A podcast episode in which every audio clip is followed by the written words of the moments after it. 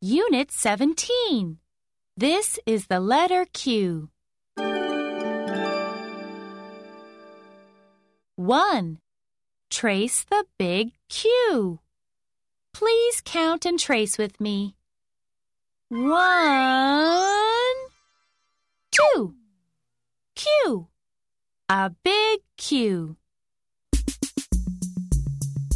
Q is for queen. Q.